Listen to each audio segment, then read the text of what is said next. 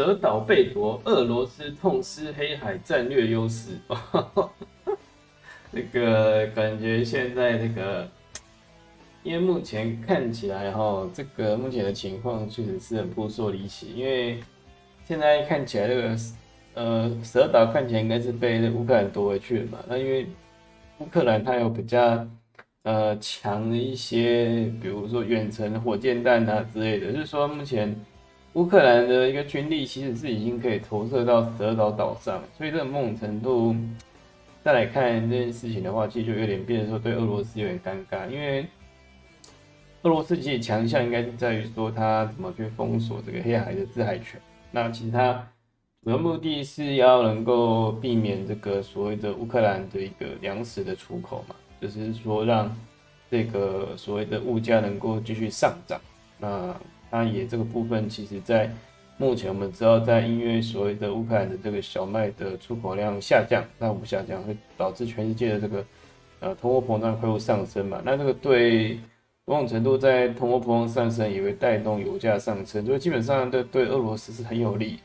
那对这个西方世界，比如说盟国是不利嘛？那所以说以目前的这个情况来看的话，有可能目前因为大家知道美国跟这个西方诸国是有提供很多所谓的这种。呃，攻击性武器给乌克兰嘛，包括像海马斯火箭炮等一些远程的飞弹的部分。所以说，基本上乌克兰现在的军队能力基本上看起来是能够已经操作北约一些啊进攻性武器的部分。基本上他们呃已经具有啊远程投射蛇岛的能力。那现在就变成说，其实，在啊蓝海，因为因为不应该说在这个黑海这边，感觉乌克兰也已经拥有的。呃，各式各样的一个作战能力，所以基本上，呃，因为再加上北约之前是要扩军三十万人嘛，所以说在黑海的这个情况，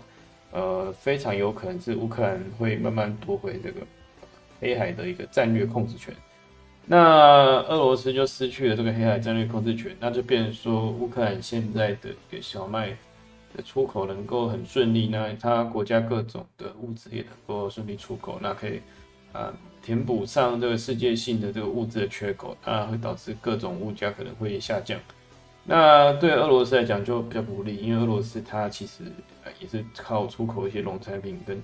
能源嘛。那如果说在未来能源都逐渐走跌的情况下，那俄罗斯可能就没有那么多的一个战略资金来应对这个乌克兰战争的部分。所以说。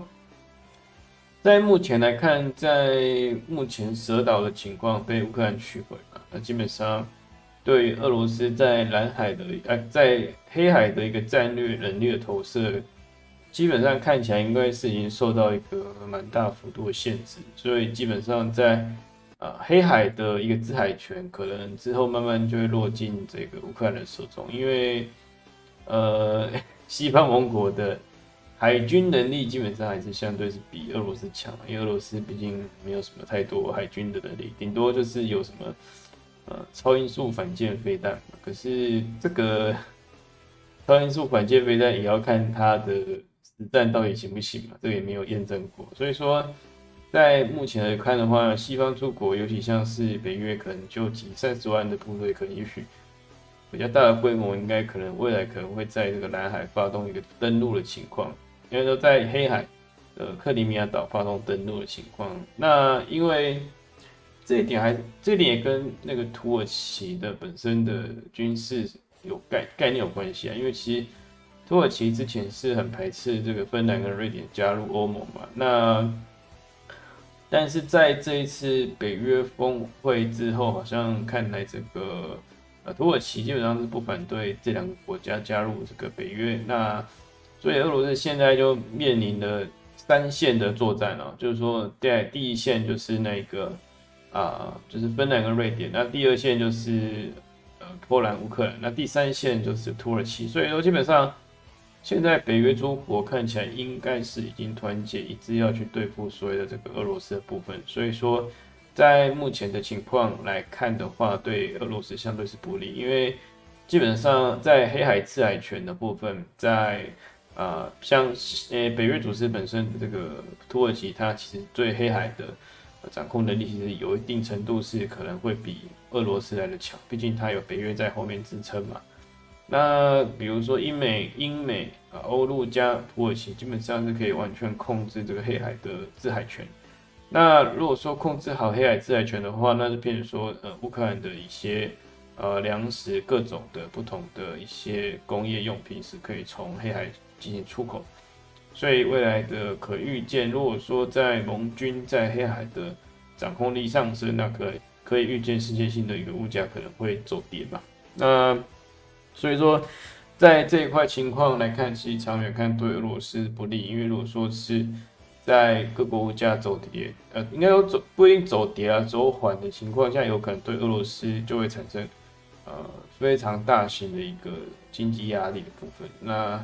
这个就会导致目前的俄罗斯，其实在啊进攻乌克兰会遇到非常多问题。虽然说他现在在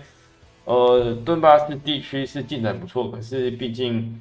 啊单点的进展，因为顿巴斯地区本来就是战争区域嘛。那在实际上在在俄罗斯入侵乌克兰之前，本来就是战争区域，所以说呃能不能攻下顿巴斯地区，其实不是什么太多重点，重点应该是在呃黑海。的部分是不是俄罗斯能够掌控所谓的制海权？那看起来目前蛇岛已经失去制海权，所以基本上在未来黑海应该会慢慢由乌克兰取回控制权的部分。那另外一点就是说，呃，因为其实俄罗斯已经在所谓南海的这个战略控制权逐渐被夺走情况下，它势必要发动另一波反击。有可能因为刚好看到新闻，好像是说，呃，这个，诶。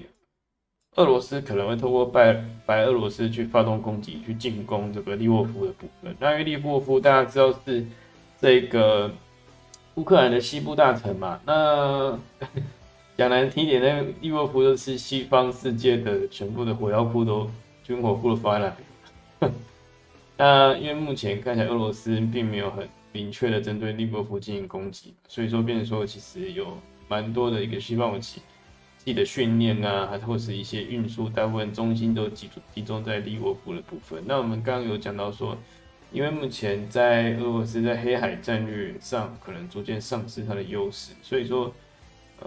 在俄罗斯方面有可能会从这个利沃夫下手，就是说他可能会从白俄罗斯出兵，呃，去攻打这个利沃夫。他只要占领利沃夫的话，那说西方的军事援助就会被。呃，切断。那基本上切断的话，那整体来讲，你俄罗斯对乌克兰的进攻就基本上会变得相对有利，这样也可以有点像是说他提前动手啦。就是说，因为目前大家知道北约已经开始要呃纠集这个三十万军队，那有可能他主要的战略目的应该就克里米亚岛跟乌克兰南部。那这点又是在黑海，所以北约是相对有利的地方。那可能俄罗斯本身也知道这一点啊，所以说他现在要比北约啊更早去终止啊这场战争的话，基本上就是要先把那个利波夫给攻下来，截断乌克兰的这个军事运输的部分。所以这看起来就是有可能是俄罗斯现在急剧要把这个战事要。呃，终结的一个主要原因啊，因为其实现在的情况已经是对俄罗斯，因为从黑海的战略据点被北约拿下之后，对俄罗斯来看，它其实相对上已经变得是比较不利了。所以说，基本上它要更快的去把这个利沃夫的这些啊军事运输线给截断，所以它非常有可能会从白俄罗斯出兵去攻打利沃夫，然后一次性截断这个乌克兰的全部的一个军事运输线。那但是如果说他要进攻利沃夫的话，他等于说要准备大概，我个人预测大概要八百，要八十到一百万的俄军啊，分成啊四个梯队去进攻利沃夫才可能会成功。所以说，这就看说普京目前他的一个军事意向的意愿有多高，是不是能够啊动员跟征召这么大量的兵力去进攻这个乌克兰西部的部分。所以说。这场战争基本上应该已经时间不是站在这个呃俄，已经时间不再允许站在俄罗斯那边，所以说他们基本上要更比北约更急的，其实要把这场战争终结啦。这是我目前大概的一个战略上的预估的部分。这样，OK，我是夏宇哥，欢迎大家收看我节目。今天节目先到这边，感谢大家。